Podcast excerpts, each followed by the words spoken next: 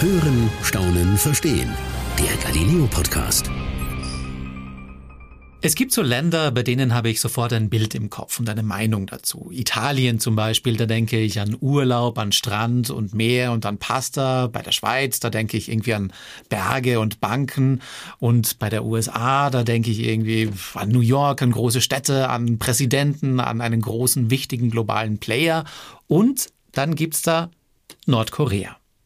Nordkorea ist für mich eines dieser Länder, bei denen ich nicht so genau weiß, woran bin ich da eigentlich. Es gibt Meldungen, dass die Nordkoreaner gefährliche äh, Waffen und Raketensysteme haben. Und dann gibt es wieder Meldungen, in denen berichtet wird, wie sehr das Volk unter, unter deren Herrschern, unter dieser Diktatur leidet. Also wie tickt Nordkorea eigentlich? Das würde mich wirklich einmal sehr interessieren. Ich würde gerne erfahren, was geht in diesem Land vor? Wie sind die Menschen dort?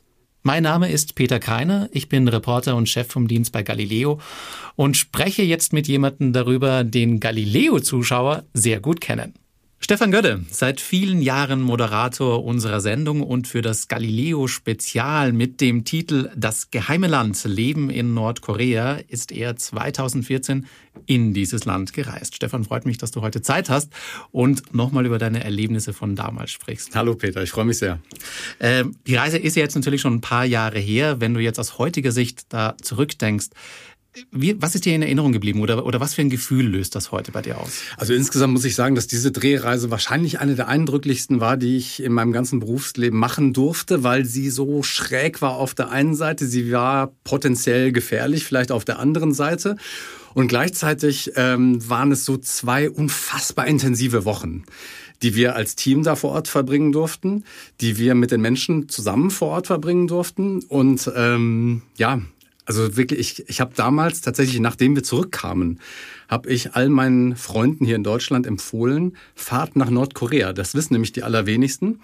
Äh, wenn wir jetzt so quasi aus dem Westen auf Nordkorea mhm. blicken, denken wir alle, meine Güte, irgendwie äh, total abgeschottetes abgeschirmt, Land, unterdrückt, genau. Ähm, wir haben aber tatsächlich vor Ort auch Menschen getroffen, die da in Anführungsstrichen Urlaub gemacht haben. Also es ist kein Urlaub, wie man sich das vorstellt, dass man jetzt einfach ein Ticket bucht, dahin fährt und dann da irgendwie Strandurlaub macht. Natürlich nicht. Aber wir haben zum Beispiel Schweden getroffen, Briten getroffen, sogar Amerikaner getroffen. Das finde ich total irre. Wir haben ja kurz vorher schon darüber gesprochen, ja. als du mir kurz gesagt hast, du, du hast da auch Amerikaner getroffen, da dachte ich mir so, what the fuck, Nordkorea ja. und Amerikaner, das sind so zwei Welten, wie es gegensätzlicher nicht sein kann. Warum machen Amerikaner überhaupt Urlaub in Nordkorea oder was treibt die an, da überhaupt hinzufahren? Weil es natürlich so unglaublich spannend ist. Man muss sich das vorstellen, Nordkorea ist wie eine, ich würde mal sagen, also neudeutsch würde man sagen Time Bubble, also eine Zeitblase, okay. wie eine Kapsel, die sozusagen ähm, sich erhalten hat. Also die, die Art und Weise, wie die Menschen dort ähm, grundsätzlich leben, ist Jahrzehnte hinter dem Lebensstandard im overall, sage ich jetzt mal. Ich werde später noch spezifischer mhm. werden, wo sich, wo sich das auch anders gezeigt hat. Aber insgesamt hat sich die Lebensweise einfach äh, erhalten. Und als wir da waren, haben wir ein Land gesehen, das so wirklich unglaublich anders war als all das, was wir hier bei uns im Westen kennen. Und deswegen war das so spannend. Das ist eigentlich so ein ganz unvorstellbar, also das ist so wirklich so unvorstellbar, dass heutzutage, so wie wir leben, ich meine, wir können mit Internet wirklich in jedes, sag ich mal, Eck dieser Welt blicken und haben irgendwie die Möglichkeit, irgendwie alles hinzubekommen. Die Vorstellungen, dass man wirklich eine Gesellschaft oder ein Land so abschotten kann, dass die wirklich in so einer Time Bubble leben, wie du es gerade beschreibst, ist echt schwer vorstellbar, sage ich jetzt mal für uns aus unserer westlichen Sicht, die wir da haben. Ähm, aber wie kommt man da überhaupt rein? Jetzt, ist, jetzt sagt das ja an sich schon, sage ich mal, es ist eigentlich abgeschottet. Mhm. Also es will ja eigentlich, oder dieses Land will ja jetzt keinen, sage ich mal, wirklichen Zugang zur Außenwelt. Kommt man dann einfach so einfach rein, wenn du es gerade schon gesagt hast, es gibt zwar Touristen, die reinkommen. Ich vermute mal jetzt nicht, dass das jetzt so wie wenn wir hier, keine Ahnung, nach Italien reisen, wo man einfach mal losfährt und sagt, äh, ich bin jetzt hier, hurra, wo kriege ich den Espresso? Genau. Also für uns jetzt im Speziellen, wir waren ein Filmteam, das dort filmen wollte, mit Genehmigung des Landes logischerweise. Deswegen war das jetzt nochmal eine ganz andere Sache und sehr, sehr, sehr kompliziert. Das kann ich gleich nochmal erklären. Okay. Für die normalen Menschen in Anführungsstrichen, wenn du jetzt sagen würdest, oder damals gesagt hast, ich glaube aber, dass es immer noch so ist, ich möchte gerne nach Nordkorea, dann gibt es Agenturen, die kann man googeln, zum Beispiel eine schwedische Agentur oder eine britische Agentur, die würden sich dann auch um dein Visum kümmern. Es ist relativ teuer, dahin zu kommen. Okay. Ähm, aber die würden das alles für dich organisieren. Du würdest dann vermutlich nach China fliegen, wie wir das auch gemacht haben, und von dort dann nochmal einen Flug weiter und würdest dann in Pyongyang landen und dann eine organisierte Reise durch dieses Land machen, wo die einzelnen Schritte vorgegeben sind, wo du dich auch nicht außerhalb dieser Touristenblase einzeln mhm, bewegen dürftest. Verstehe. Du musst also immer in der Gruppe bleiben. Ähm, das ist aber tatsächlich möglich, aber es gibt auch keine, natürlich keine freie Wahl von Hotels oder so. Also es sind spezifische Orte, wo dann Menschen aus dem Ausland sein dürfen. In genau diesem Hotel, in dem wir auch andere Ausländer dann getroffen haben, in dem haben wir auch eingecheckt. Bei uns war das so, wir als klar war, dass wir dort drehen wollten, hat die Produktionsfirma, die das äh, für ProSieben gemacht hat, ähm, versucht, ein Visum zu bekommen, eine Arbeitserlaubnis. Das ging aber nur äh, in dem es eine Koproduktion mit einer nordkoreanischen Filmfirma sein musste, okay. dieser Film. Okay. Das war relativ kompliziert. Irgendwann nach Monate, Monaten der Verhandlungen haben wir dann diese Erlaubnis bekommen und sind dann insgesamt mit zwei Redakteuren, einem Kameramann, einem Tonmann und mir, also eine relativ große Gruppe, ähm, dann über China nach äh, Pyongyang eingereist, sind dann da gelandet und haben natürlich erstmal Erstmal wussten wir auch gar nicht spezifisch, was genau uns da erwartet jetzt zur Einreise. Ich wollte, wollte gerade fragen, also in, inwiefern wusstet ihr denn, was da jetzt wirklich auf euch zukommt? Kriegt man da, sage ich mal, so ein, also wenn ich es mir jetzt vorstelle, wie du es gerade beschrieben hast, dass man das auch buchen kann. Von dem Reisebüro kriege ich ja immer so einen schönen Plan, mhm. wo, wo man dann sagt, okay, hier sind deine Formulare, hier ist dein Einreiseformular, das gibst du da ab und da ist dein Transfer dann zum Hotel und das Hotel ist das. Ist das da ähnlich?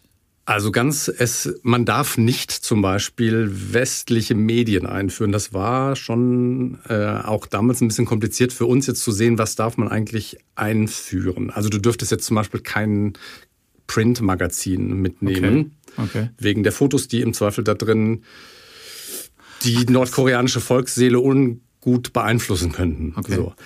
Da war jetzt zum Beispiel für mich die Frage, okay, wir waren jetzt zwei Wochen da. Ich wusste jetzt nicht, kann ich Bücher mitnehmen? Du bist ja dann abends genau, genau, Hotel ja, klar, oder gibt es einen Fernseher oder keine Ahnung. Deswegen habe ich mir ein Kindle mitgenommen.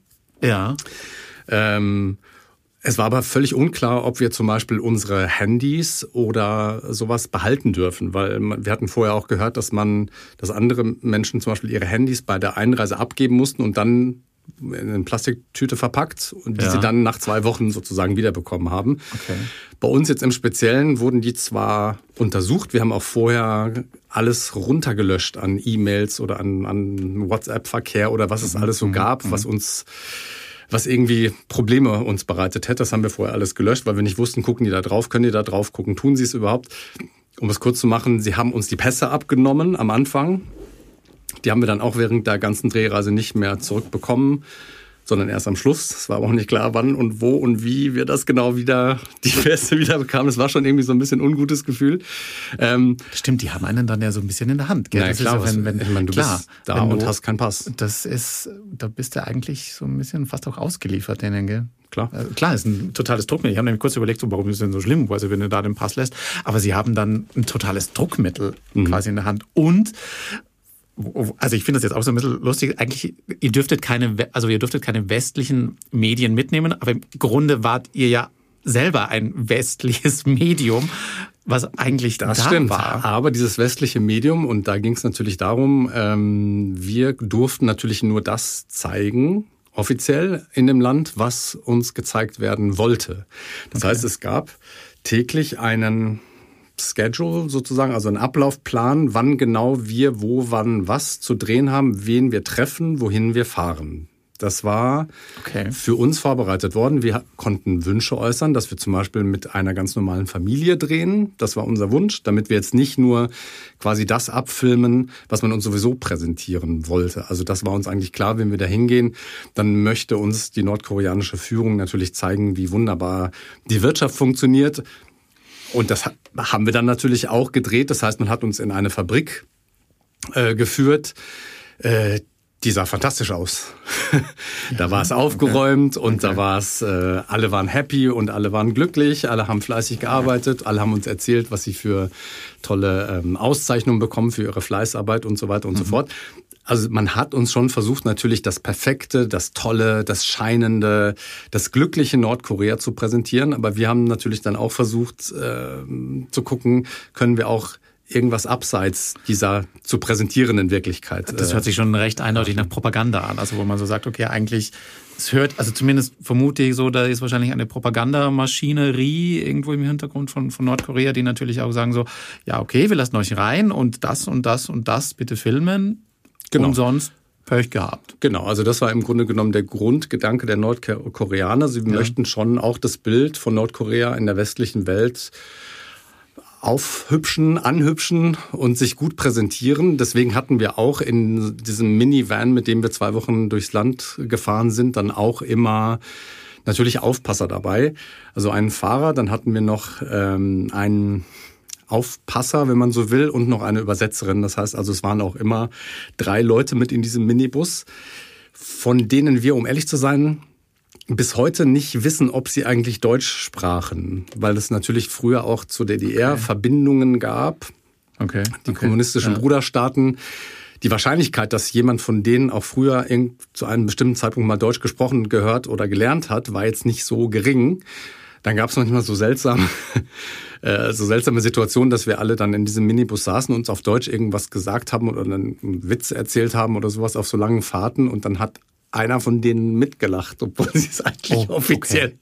nicht okay. verstanden haben. Okay. So, also das war schon manchmal zwischendurch ähm, so zum Thema Überwachung schon ein bisschen tricky. Das gleiche ist uns passiert zum Beispiel in, im Hotelzimmer. Mhm. Als wir eingecheckt haben, habe ich einfach mal ausprobiert, ob man sich eigentlich, vielleicht, es war ein riesenhaftes Hotel, ob man sich vielleicht einfach auch mal so eine Etage aussuchen darf. Also ob man mhm. nicht sagt, ich mhm. möchte nicht im zweiten, Stock, ja, im äh, zweiten Stockwerk, wo ihr sagt, hier ist dein Zimmer ob ich einfach mal sagen kann, kann ich vielleicht ins dritte Stockwerk. Wie man bei uns ja auch sagen würde, ich hätte gerne irgendwie ein Zimmer weiter oben oder vielleicht genau. irgendwie mit dem Ausblick und so weiter. Und was war die das Antwort? ging natürlich nicht, okay. weil ähm, wir schon auch stark davon ausgegangen sind, dass diese Zimmer abgehört hm. wurden oder es da drin Videoüberwachung gab. Das kann ich jetzt kann ich nicht beweisen. Ja, natürlich, natürlich. Was ich ganz sicher weiß, ähm, zum Beispiel mit meinem Kindle, den ich dann doch ja, mitgenommen ja, habe und ja. ich habe dann abends im Bett gelegen und Du durftest ihn also mitnehmen? Genau. Ah, okay. Genau. Mhm. Und ich habe dann gelesen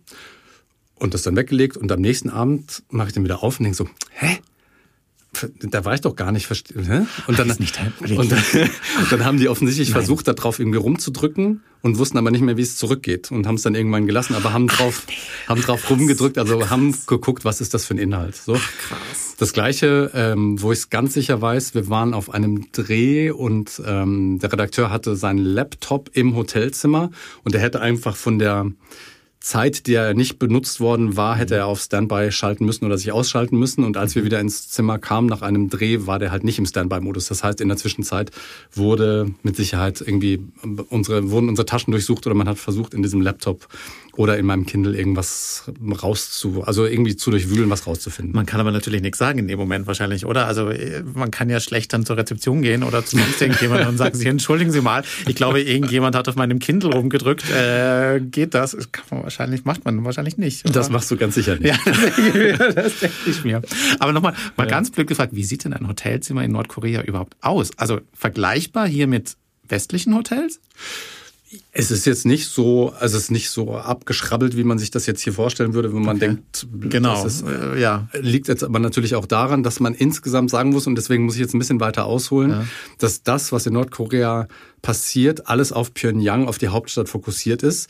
Das bedeutet auch alle Infrastruktur und all das, was präsentiert werden soll, weil Menschen auch dahin reisen, findet in Pyongyang statt. Und da ist ist natürlich schon repräsentativer mhm. als im mhm. Rest des Landes, weil der Rest des Landes ist, äh, da gibt's absolute Armut, da gibt es Menschen, die nichts zu essen haben, die ähm, wirklich unter prekärsten Umständen leben in diesem Land. Und wir haben das gesehen, natürlich, als wir durch das Land gefahren sind, stundenlang von Nord nach Süd und so durchs Land, weil wir andere Sachen noch gefilmt haben.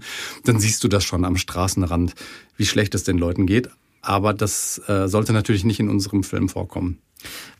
Also mal so generell so ein Bild, was sieht man überhaupt in Nordkorea? Also jetzt mal ganz blöd gefragt, die Fahrt vom Flughafen zum Hotel. Hat man da das Gefühl, man ist in einer Stadt, in einer pulsierenden Stadt? Ist da viel Leuchtreklame? Ist da Werbung? Ist das leer? Ist da viel los auf den Straßen? Also auf den, sagen wir so, auf den Straßen selbst, weil es ähm, nicht viele Autos gibt, mhm. gibt es kein, keinen Stau, okay. logischerweise. Ja. Ähm, es sind schon Leute auf den Straßen unterwegs. Interessanterweise, also was jetzt aus der Rückschau, was ich wahnsinnig eindrücklich fand, waren, war, dass ganz viele Leute immer überall marschiert sind. Wo die jetzt herkamen, wo die, die hingingen, so, genau, also so Gruppen, in, also, in Gruppen, okay. richtig marschiert, marschiert, marschiert und die Aber sind nicht in Soldatenuniformen, sondern in auch, oh, ja, genau. Okay. Und die sind dann, was weiß ich, von einem, wo auch immer sie herkamen, wo auch immer ja. sie hingingen. Das kann ich gar nicht sagen. Es war wahnsinnig viel also wahnsinnig viel wurde marschiert und das haben wir dann auch mal, das fand ich ganz interessant, ähm, mit unserer Übersetzerin in dem Auto. Das ist mir auch noch wahnsinnig gut in Erinnerung geblieben, weil wir, ich habe das eben schon erzählt, sehr viele Stunden in diesem Auto unterwegs waren, mhm. hin und her gefahren sind. Und dann haben wir natürlich auch, also sie hat Englisch gesprochen, ähm, haben wir habe ich mal versucht, so ein bisschen privat zu reden. Ja, weißt du, was ja, ich meine? Also vorne, vorne der Fahrer hört es ja. dann vielleicht nicht so richtig, dann vorne rechts jetzt auch nicht und sie saß hinten rechts neben ja. mir. Da waren jetzt ein paar Meter Abstand und wir haben dann einfach mal so ein bisschen geredet. Aber auch nicht so geredet, ähm, dass das nicht kontrolliert wär, würde sozusagen. Also ich habe ihr dann, ich hatte äh, Ohrsch, wie heißt das? Ähm, Kopfhörer, Kopfhörer, Ohrstöpsel dabei, genau. Und wollte ihr dann zwischendurch einfach mal meine Musik zeigen, das, was ich auf meinem Handy hatte, ja, damit sie einfach ja. mal hört, was ich so ja. höre. Und habe ihr das dann in die, in die Ohren gegeben zum Probehören.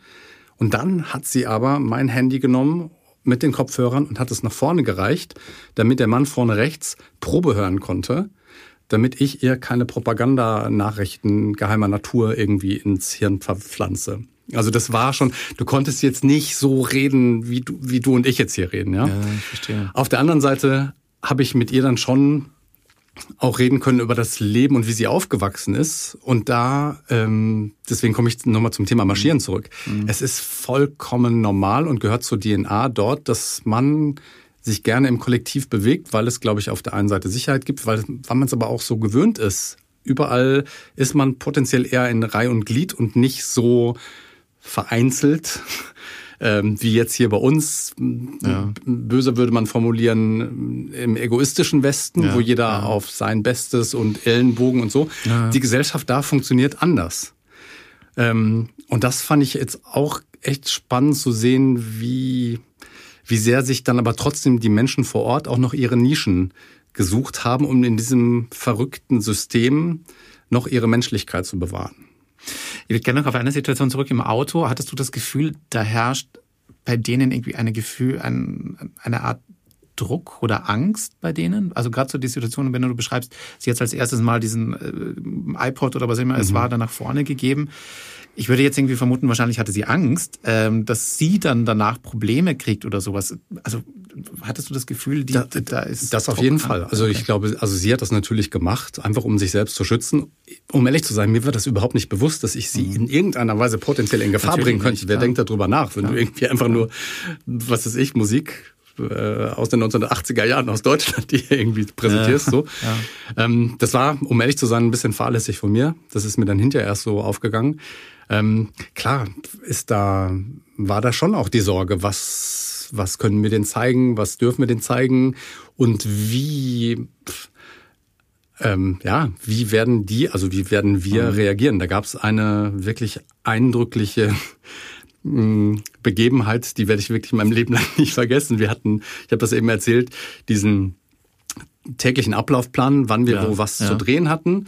Und auf einmal hieß es am nächsten Tag, mh, hm, nee, nee, nee, am Morgen um 10 Uhr dreht ihr im Park. Und mhm. wir so, okay, drehen wir halt morgen um 10 Uhr im Park, sind da hingefahren, schöne Gartenanlage. Und dann siehst du unten, wie das in Asien jetzt nicht unüblich sind, ist, war eine Gruppe von, ich glaube, zehn Leuten, die so Tanzbewegungen gemacht haben in diesem Garten und haben dann mhm. so ein bisschen rumgetanzt. Mhm. Die haben das gefilmt und dachten, meine Güte, sind schöne Schnittbilder, um zu zeigen, wie auch hier schön im Garten da getanzt wird. Was dann dazu führte, dass irgendwann eine alte, grauhaarige Dame aus, diesem, aus dieser Gruppe dann irgendwann mir zuwinkte und äh, dann sage ich, na ja, was machen wir jetzt? Und dann sagt, dann sagt die Übersetzerin, da musst du jetzt hingehen und äh, also wir sollen da jetzt hinkommen. Dann fordert mich die alte Dame auf mitzutanzen. Ich habe dann mitgetanzt und wir haben das natürlich gefilmt. Was macht man dann? Also tanzt Stefan mit der alten Dame und der anderen zehn Leuten ja. im Park. So. ähm, und dann sagt die Übersetzerin irgendwann, ja, die alte Dame hat dich gerade eingeladen und uns alle eingeladen zum Picknick. Habe ich gesagt, na ja, meine Güte, wir sind jetzt irgendwie insgesamt mit, also wir sind schon mal fünf und dann die anderen noch dabei. Es werden jetzt irgendwie acht, neun Leute. Wir möchten jetzt aber natürlich auch nicht ihr Picknick wegessen. Mhm. Wir würden eher mhm. mal Nein sagen, aber vielen, vielen Dank. Klar. Und dann sagt die Übersetzerin, nein, nein, nein, also das geht hier bei uns nicht so. Wenn, ich kann der alten Dame nicht widersprechen. Ähm, wir machen das jetzt hier. Wir müssen bleiben. Habe ich gesagt, meine Güte, dann bleiben wir halt. Dann haben wir uns auf die Picknickdecken gesetzt und dann wurde aber sowas von aufgefahren. Also da kamen gebratene Hühner und Melonen und ähm, was weiß ich, ja, Trauben. Das war wie so, wie so ein Füllhorn in so einem, in so einem dekadenten spätrömischen ja, Fanta, also alles äh, westliche Produkte, die es also da in Nordkorea mit Sicherheit nicht hergestellt wurden. Die, ich, ja, ich, ich, erinnere mich tatsächlich an, an die Bilder aus ja. dem Film noch. Ich, ich, ich, erinnere mich auch noch an dich, an dein Gesicht, wo du wo man wirklich so, so merkst, so, okay, das ist gerade so abstrus, was hier passiert. Ich glaube, da war da sogar irgendwie auch noch Opernsänger oder sowas mit Ja, das, das war ja dann, also das war wirklich so krass, dass wir dann, also irgendwann wurde dann so aufgefahren und wir haben dann gesagt, also ist euer Sonntagsbrunch also wirklich immer so opulent? haben wir gesagt, ja, ja, na, ja, natürlich, so. Und dann kam, klar, dann, dann, klar, dann kamen so Leute, normal. dann kamen Leute vorbei, die dann gesungen haben und ich schwöre dir, das war die beste Opernmusik, die ich in meinem Leben gehört habe. Und meine Frage war dann da, singt ihr denn alle in Nordkorea so gut? Ja, ja, ja, das ist ganz völlig normal. Irgendwann waren wir umringt von sechs Ex-Opernsängern, die geschmettert haben, äh, schöner konnte es nicht sein. Und man wollte uns einfach zeigen, wie toll, wie, wie opulent, wie, wie schön es in Nordkorea ist. ist ja. Und wir haben dann irgendwann, und also dann als es, als es am Anfang, also als es noch nicht so absurd war, habe ich den Redakteur Joe angeguckt.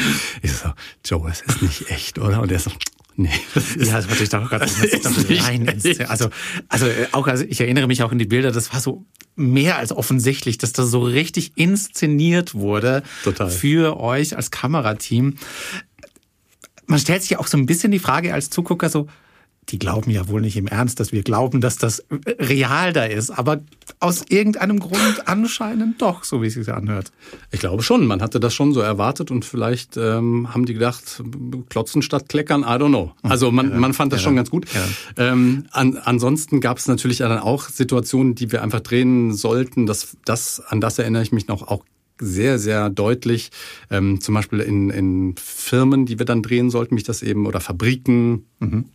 Und überall gab es Statuen von den Herrschern. Mhm. So. Mhm. mhm. Und dazu gibt es wahnsinnig viele Geschichten zu erzählen, weil auf der einen Seite durften wir nicht einfach so filmen, ganz generell. Okay. Aber wenn wir zum Beispiel diese Herrscherstatuen gefilmt haben, die dort wie Götter verehrt werden, waren sie sehr, sehr streng, weil wir mussten ähm, an jedem Drehtagende mussten wir das, was wir gedreht hatten, denen geben zur Zensur. Und dann haben sie am nächsten Tag gesagt, okay, hier das bitte, das Bild bitte nicht nehmen. Und dann haben wir nachgeguckt, was war denn das Bild eigentlich? Um ehrlich zu sein, war das zum Beispiel, da war die ähm, Herrscherfigur und darüber unser Kameramann Patrick, mit dem ich gestern nochmal telefoniert habe, um ja, das nochmal ja. gegenzuchecken. Der wollte das Bild einfach schön machen und ein bisschen Laub davor oder ein Ast, so, damit ein bisschen was im Bild passiert. Ja. Das wollten sie nicht. Also Ach, nee. nichts durfte die, die Statuen irgendwie stören. Also man musste die mal von oben bis unten sehen und ich durfte, also der jetzt in diesem Bild war, von der Perspektive auch niemals größer erscheinen als die. Also das heißt, nichts geht über diese Herrscherfiguren, diese Gottheiten. Das gleiche gilt übrigens auch, das haben wir uns dann äh, auch sagen lassen, Zeitungen, die es in Nordkorea gibt, darf man nicht knicken, weil da drin könnte ja ein Bild von Kim Il-sung sein zum Beispiel und dieses Bild darf einfach nicht geknickt werden. Also solche solche krasse. Das ist wie, wie eine Götzenverehr oder wie, wie Götzen. Nee, nur kannst streichen, äh, wie ne, kannst okay, du streichen. Das, ist, ist eine ist Götzen-Gottheit-Verehrung. Ich finde aber tatsächlich noch überraschender, und um ehrlich zu sein, also was ich sowieso schon krass finde, dass das Material, was ihr gedreht habt, mhm. wirklich, wirklich kontrolliert wird. Das ist, muss man auch mal wirklich sagen, das ist ein absolutes No-Go für jeglichen Journalisten da draußen, dass man seinem Gegenüber das, was man macht, zum, zur Kontrolle gibt. Das ist Zensur, ganz klar.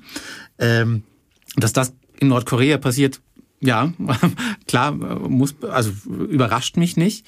Was mich aber da, daran mehr überrascht, ist, dass sie genau das beanstanden. Also ich hätte jetzt eher gesagt, die beanstanden dann eher so, oh, da habt ihr, keine Ahnung, im Hintergrund sieht man, weiß ich nicht, einen Menschen, der gerade irgendwas macht, wovon sie nicht wollen, dass das in die westliche Welt irgendwie transportiert wird. Und dass diese, sage ich mal, Götzenverehrung, deren, deren Führer, ist, hätte ich jetzt einfach vermutet, das ist ja eher was, was, sage ich mal, das eigene Volk äh, mhm. angeht oder wo, wo man jetzt eigentlich sagen würde, okay, dem Regime ist jetzt eigentlich wichtig, dass das fürs eigene Volk ist und das, was die westlichen Medien dann quasi darüber filmen, ist vielleicht nicht das Entscheidende. Mhm. Deswegen total überraschend, dass das tatsächlich das war, was sie, was sie Genau, also das haben. haben sie beanstandet. Sie haben aber natürlich auch beanstandet. Also was wir nicht filmen durften, mhm. waren militärische Anlagen oder. Aber habt ihr da wirklich welche gesehen? Also ich meine, wenn, wenn das eh alles so eine, sag ich mal, sehr vorgegebene Reise war. Naja, aber du fährst ja trotzdem durch die Stadt. Okay. Und kannst natürlich rausgucken. Ja, verstehe. Logisch. Und kannst das potenziell auch filmen. Wir haben das am Ende des Tages so gemacht und da habe ich den Mut des Redakteurs wirklich sehr bewundert, weil wir Clips aus dem Land sozusagen geschmuggelt haben. Mhm. Und er hat das äh, nachts auf dem Hotelzimmer so gemacht, also wir mussten immer eine Festplatte denen geben. Mhm. Und er hat dann äh, einige Clips, die wir ihnen nicht zeigen wollten, hat er als Corrupted File ah, verstehe. gemacht äh, und hat die ja. Originalfiles auf seinem Laptop umbenannt und hat das Jahr geändert und hat die auf seinem Computer unten vergraben. Corrupted Files, muss man jetzt ganz kurz sagen, das sind quasi, äh, das sind ja alles Mediendateien, also wirklich mhm. äh, kleine Filmdateien, Videodateien, die wir aufnehmen. Und Corrupted heißt dann immer quasi, dass einfach der Information fehlt und man nichts sieht auf diesem Pfeil. Also genau. es ist dann wirklich nur so ein roter Strich drauf und es wirkt für Außenstehende dann ganz offensichtlich so, da ist nichts drauf. Das ist genau. Und das hat er gemacht, aber er hat es auf seinem Hotelzimmer gemacht, wo es, wie ich eben schon erwähnt habe, nicht so richtig sicher war, ob da Kameras sind, die ihn da währenddessen dabei beobachten. Ja? Der ist aber auch schon ein Risiko eingegangen, würde ich auch mal so sagen, oder? Also Total. das ist, ähm, ich meine, als Journalist in Nordkorea, das ist nicht ohne. Also da gibt's Beispiele, die echt ähm, ja nicht gut ausgegangen sind. Ich muss gerade ganz lustigerweise, weil du auch über die Bilder gerade sprichst, an eine Situation denken. Ich habe Nachdem dieser Film bei, bei Galileo ähm, ähm, ähm lief, hatte ich einen Dreh paar Tage darauf beim, beim BND, beim Bundesnachrichtendienst. Mhm. Ähm, und dann habe ich mit, mit einem Herrn dort gesprochen und wir haben auch darüber gesprochen, über Galileo und dann haben wir auch gesprochen, ja, und natürlich, wir hatten hier gerade irgendwie letzten Sonntag eben dieses, dieses Galileo-Spezial über Nordkorea und dieser Herr vom BND meinte dann so, ja, wissen wir, ähm, und glauben Sie mir, ähm, alles, was in diesen Bildern gesehen wurde, schauen sich alle Geheimdienste dieser Welt bis ins letzte Detail an. Wirklich? Ja.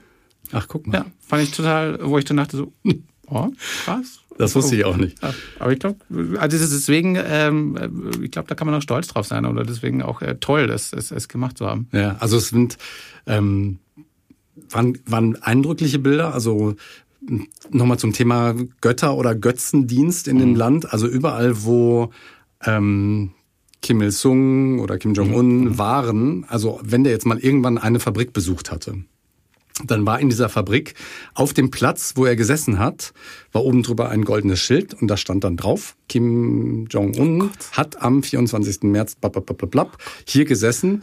Dann war das aber auch mit einer goldenen Kordel abgesperrt. Das heißt, niemand anderer durfte sich dann mehr auf diesen Stuhl setzen. Ach. Also wie ein Reliquium sozusagen berührt, Kontaktreliquie vom großen Meister. Das gleiche gilt zum Beispiel, es gab so einen Amusement Park in Pyongyang. Wo er offensichtlich auch in einem Fahrgeschäft gesessen hat und auch da in der Gondel, wo er gesessen hat, die durfte danach nicht, nicht mehr besetzt werden. Meine Güte. Genau. Meine Güte. Also solche Geschichten gab's da alles und was ich, was wir tatsächlich leider nicht in diesem Film zeigen durften, weil da absolutes Drehverbot war und ja. da konnten wir auch, um ehrlich zu sein, nichts reinschmuggeln oder rausschmuggeln. weil wir von oben bis unten gefilzt wurden. Ich musste zum Beispiel meinen äh, Labello, den ich in der Tasche hatte, um meine Lippen zu befeuchten, so, den musste ich vorher mhm. abgeben, weil man ja. Ein Labello? Dacht, weil man dachte, dass da eine Minikamera drin ist oder irgendwie sowas. Ja. Okay, krass. Das war das Mausoleum, also da, wo ähm, der Vater und der Großvater mhm. vom aktuellen Herrscher mhm. ähm, beerdigt sind in Glassärgen. Und man muss sich das vorstellen, das, also es war wirklich so unfassbar krass, dass ich es eigentlich nicht mehr so richtig glauben kann, dass wir das erlebt haben. Es war ein riesenhaftes Marmor-Mausoleum. Ähm, wir kamen da rein und du wurdest erstmal auf so, ich glaube, es heißt Travelator, also es sind wie, wie so ein Förderbänder, mhm, auf die man sich stellen musste und wurde so langsam, rein. genau, langsam, ich sag mal 500 Meter, wurde man da irgendwie so reingefahren, sollte aber auch nicht gehen, sondern sollte wurde sozusagen geprimed. Man wurde erst schon mal vorbereitet auf diesen großen Moment, dass man diese Götter später persönlich sehen durfte. Dann wurde es auf den Travelator reingefahren. An den Wänden waren die ganzen Porträts, wo sie immer waren, was sie alles Gutes getan haben. Dann ähm, gab's in ein, ging es in einen Raum, wo man den Eisenbahnwaggon besichtigen durfte, mit dem die durchs Land gefahren sind. Alles höchst modern und ganz aufgeräumt, wahnsinnig schick und sehr viel Marmor. Ähm, dann gab es einen weiteren Raum, wo quasi aus der ganzen Welt andere Staatsoberhäupter, natürlich, ich sag mal, Kuba, und so, also DDR, also alles, was irgendwie verbrüdert war und große Geschenke hingeschickt hat, wurde da stolz präsentiert, wie, wie wahnsinnig angesehen die nordkoreanischen mhm. Machthaber sind. Das konnte, durfte, musste man sich dann auch angucken. Interessanterweise wurde ich von einem der Aufseher irgendwann mal angestupst und der tick, tick, tick. Ja. Und ich sag so, hm? weil ich, während ich mir das anguckte, eine Hand in der Hosentasche hatte. Also, hu. Durftest du? Also Nein, durfte man nicht. Man musste, man musste, also groß, ehr, ehrfürchtig musste man sich das anschauen. Und dann irgendwann kam der große Augenblick, dass man in diesen Raum gehen durfte, wo der Sarg war. Jetzt muss ich mal kurz mhm. davor schalten, dass das Ganze zweigeteilt war. Das heißt, das Ganze gab es parallel. Einmal für den Vater und einmal für den Großvater. Ach, okay. so, man machte das dann zwei, zwei, nee, zweimal hintereinander. Okay, also okay. zweimal Eisenbahn, zweimal Geschenke und zweimal Sargraum sozusagen. Okay, ja. Ähm, und das war aber so absurd, dass man, als man dann in diesen großen Raum reinging, der von der Beleuchtung her, also weißt du, schwarz-weißer Marmor mit so einem Spot in der Mitte. In der Mitte siehst du diesen Glassarg, wo der mumifizierte Leichnam dann war. Und dann, bevor du das aber betreten durftest, musstest du so eine kleine Schleuse gehen, wie am äh, Flughafen, wo das piept normalerweise. Ja, ja. Da piept es aber nicht, sondern es machte pft. Das war nämlich Luft, die dich von deinem Staub, von deinem irdischen Staub reinigen. Das ist nicht dein Ernst. Reinigen Wirklich? musstest. Ja, ernsthaft. Mein Gott. Damit du dann da reingehst und, und bereit bist, sozusagen für die. Dann, da drin war es wirklich kalt. Also es war wie so, eine, wie, so, wie so eine Dramaturgie. Das heißt, du kommst langsam reingefahren, darfst bewundern, wirst dann abgestaubt, dann wurde es kalt und dann kommst du in diesen Raum und da standen dann vier Soldaten jeweils an den vier Ecken. Ähm, man musste immer zu dritt gehen auf eine Seite des Sarges sich 90 Grad verbeugen, drei Sekunden warten, wieder aufstehen, andere Seite. Drei Sekunden verbeugen, 90 Grad. Das heißt, man hat, musste sich einmal drumherum gehen und er erbieten und so. Das Wie hat man, dann, dabei das hat man dann zweimal hintereinander gemacht. Ja, das, ich kann es gar nicht mehr sagen, weil das so es war eindrucksvoll auf eine wahnsinnig schräge Art und Weise. Weißt du, was ich meine? Ja. Wir sind gleichzeitig vorher durch dieses Land gefahren, haben absolute Armut gesehen. Ja. Und dann bist du da und siehst absoluten Reichtum, Pompös Opulenz, pompöses. Äh, und man muss dazu sagen, dass das, was wir da erlebt haben, ähm, manche Nordkoreaner dann erleben dürfen, wenn sie, keine Ahnung, die sind jetzt im Land und sind mhm. zwei Stunden von Pyongyang entfernt. Es kann nicht jeder Nordkoreaner nach Pyongyang einfach so reisen. Geht nicht. Du kannst nicht einfach weder hinfahren noch einfach hingehen okay. noch die Eisenbahn nehmen, sondern es gibt so Checkpoints, wie du dich der Hauptstadt nähern darfst. Und ähm, keine Ahnung, äh, du, äh, du Peter bist Ehre. jetzt du Peter bist jetzt der beste mhm. Arbeiter in deiner Fabrik. Da hast dann die Ehre und einmal hast die Ehre einmal in deinem gesamten Leben deinem Gott zu begegnen. Mhm. Das ist das Konzept. Und wenn du das darfst, dann bekommst du einen Passierschein, darfst dich Pyongyang nähern, darfst dann auch, da gibt's ein großes Spaßbad tatsächlich. Mhm. Das ist größer als das Spaßbad hier in Erding, was eines okay. der größten Europas ist. Das da ist größer, aber da darfst du halt nur rein, wenn du so gut wenn du deine Dienste gearbeitet hast, geleistet genau. hast, quasi. Genau. Der, der und der Höhepunkt des Ganzen ist ja. dann, dass du die Götter sehen darfst. Das ist das Konzept. Hattet ihr denn auch die Möglichkeit, mal mit, sage ich jetzt mal böse gesagt, echten Menschen oder, äh, sage ich mal, nicht offiziellen zu sprechen, sondern auch mit, ja, ein bisschen hinter die Kulissen zu gucken? Ja, schon. Also das, was ich eben gesagt habe, was da im Auto passiert ist, wo ja. ich dann schon mal so ein bisschen hören konnte, wie unsere Übersetzerin das so sieht. Auch das war natürlich irgendwie schräg, weil sie hat in China Englisch sprechen gelernt. Okay. Wo ich mir dann auch heute immer noch denke, meine Güte, wie kann die in diesem System einfach sein obwohl sie gesehen hat, wie es in China, was ja jetzt keine... Absolut, so eine sehr moderne Welt dort, also quasi Städte, die extremst modern sind. Genau, es ist jetzt zwar nicht eine Demokratie ja. in unserem Sinn, aber ja. natürlich viel, ja. viel, viel freier als das, was sie in Nordkorea kennt. Wie sie trotzdem wieder in ihr System reingeht und dann trotzdem das so verteidigt. Ja? Und ich habe dann ihr gesagt, aber, aber warum ist es für euch so wichtig, dass die Herrscher so hoch stehen. Mhm. Und dann hat sie gesagt, Stefan, you don't understand. They are our fathers. Also sie sind unsere Väter.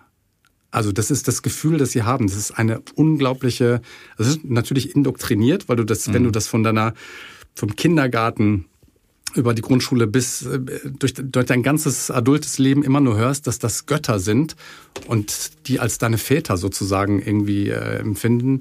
Das ist eine ganz andere Herangehensweise, wie sie, wie sie die Welt sehen.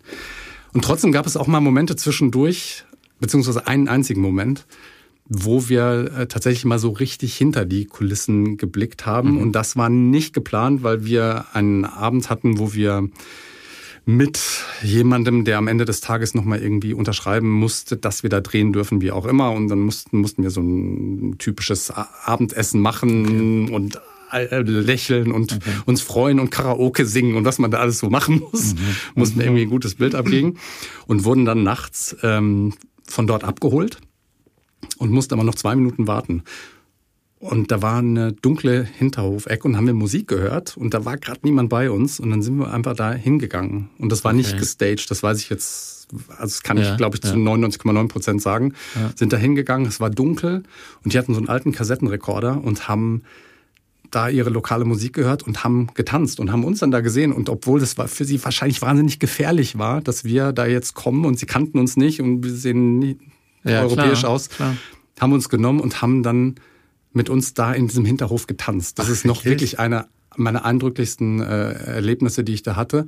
Und das hat mir gezeigt, dass die Menschen vor Ort natürlich in der Nische, die sie sich dann in diesem System suchen müssen, trotzdem auch sowas wie Glück empfinden können. Weißt du, was ich meine? Also, dass man nicht das, also das, wir, wir sind nicht aus dem Land rausgefahren, haben gesagt, so wie man aus der westlichen Welt jetzt gerne auf Nordkorea guckt und denkt, meine Güte, das sind da irgendwie Teufel, die unter einem Diktator und das sind alles schlimme Menschen und so. Das ist es nicht. Das sind Menschen wie du, Peter und ich, mhm. Stefan, die das Pech hatten, in so einem System aufzuwachsen, die aber trotzdem in diesem System ihr kleines Quäntchen Glück sich noch selbst suchen. Und das fand ich schon sehr berührend. Das ist auch Hört sich sehr, ja, bin wirklich gerade, also toll. Also ist, äh, ich muss, Entschuldigung, ich muss hier gerade wirklich einmal kurz durchschnaufen. Ähm, ähm, krass. Ähm, wenn du jetzt heute auf dieses Land blickst, ist das dann eine Art Mitleid oder wie siehst du es heute? Mitleid ist, glaube ich, eine Kategorie, die man da gar nicht so anwenden kann, weil die Situation so ist, wie sie ist. Mhm. Und wenn du da geboren bist, wirst du da geboren, kannst das sowieso nicht ändern. Das, um ehrlich zu sein, was ich mir wünschen würde, ist einfach die Menschen, die da mit uns unterwegs waren, die würde ich einfach noch mal gerne wiedersehen. Ähm, weil es gab eine Situation, ich weiß nicht, ähm, wie der Film im Deutschen heißt, es ist ein Kinofilm, den hat, glaube ich, ein, jetzt muss ich lügen, ein russischer Filmemacher gemacht und der ist vor ungefähr drei Jahren äh, Mhm, ja. Let's Google it. So, und das heißt, glaube ich, im Licht der Sonne oder im Strahl der Sonne oder sowas, also ein Film ja. über Nordkorea, wo es auch darum ging zu zeigen, wie soll das eigentlich präsentiert werden der Öffentlichkeit und was passiert hinter den Kulissen. Und die haben das auch geschafft, sozusagen abseitig zu filmen und haben einen Menschen gefilmt, der neben einer nordkoreanischen Familie stand und dann angeklatscht hat und hier soll jetzt alles perfekt sein. Also jemanden, der ein Regisseur sozusagen für diesen Film. Und sie haben aber im Grunde genommen diesen Regisseur gefilmt und ihn enttarnt sozusagen. Mhm. Das Krasse war, dass dieser Mann auch genau der Mann war, der bei uns mit dem Auto saß. Und oh. der kam in dem Film schon dann auch schon vor, natürlich, also in einem Kinofilm wie der böse, böse Nordkoreaner. Ja. Jetzt waren wir natürlich mit dem zwei Wochen unterwegs und ich und wir als Team wussten natürlich, dass er ein Mensch ist wie du und ich, der einfach seinen Job macht in seinem System. Ja? Ähm, wir haben alle dann diesen Film gesehen, beziehungsweise diesen Ausschnitt und wir haben uns dann aber schon gefragt, was passiert eigentlich mit dem, wenn die ganze Welt diesen Film sieht und mhm. ja. lebt er noch? Weißt du, was ich meine? Also ja, die Frage muss man sich wirklich stellen und ähm, das, das ging uns als Team, als, das, als wir haben das per WhatsApp dann danach nochmal besprochen haben telefoniert und sowas. Das ist uns echt nahe gegangen und es treibt mich heute noch um. Was ist mit diesem Mann und was ist mit meiner Übersetzerin? Deswegen hoffe ich, dass zu meinen Lebzeiten und zu unser aller Lebzeiten vielleicht das nochmal aufgeht und dass wir uns nochmal treffen können und nochmal über die Zeit reden können. So, das würde ich mir wünschen. Ein schöner Wunsch, ein schönes Schlusswort. Stefan, vielen, vielen herzlichen Dank für diese Erfahrungen, die du nochmal mit uns geteilt hast. Ich bin dir gerade, äh, ich hing an deinen Lippen. Ähm, wirklich, glaube ich, eine ganz einzigartige Reise. Ich bin wirklich ganz, ganz, ganz tief beeindruckt. Vielen Dank. Ich danke dir. Das war's für heute beim Galileo Podcast. Mehr von Galileo gibt's in der Galileo App, auf Galileo TV, in unserem YouTube-Kanal und natürlich täglich um 19.05 Uhr auf Pro 7.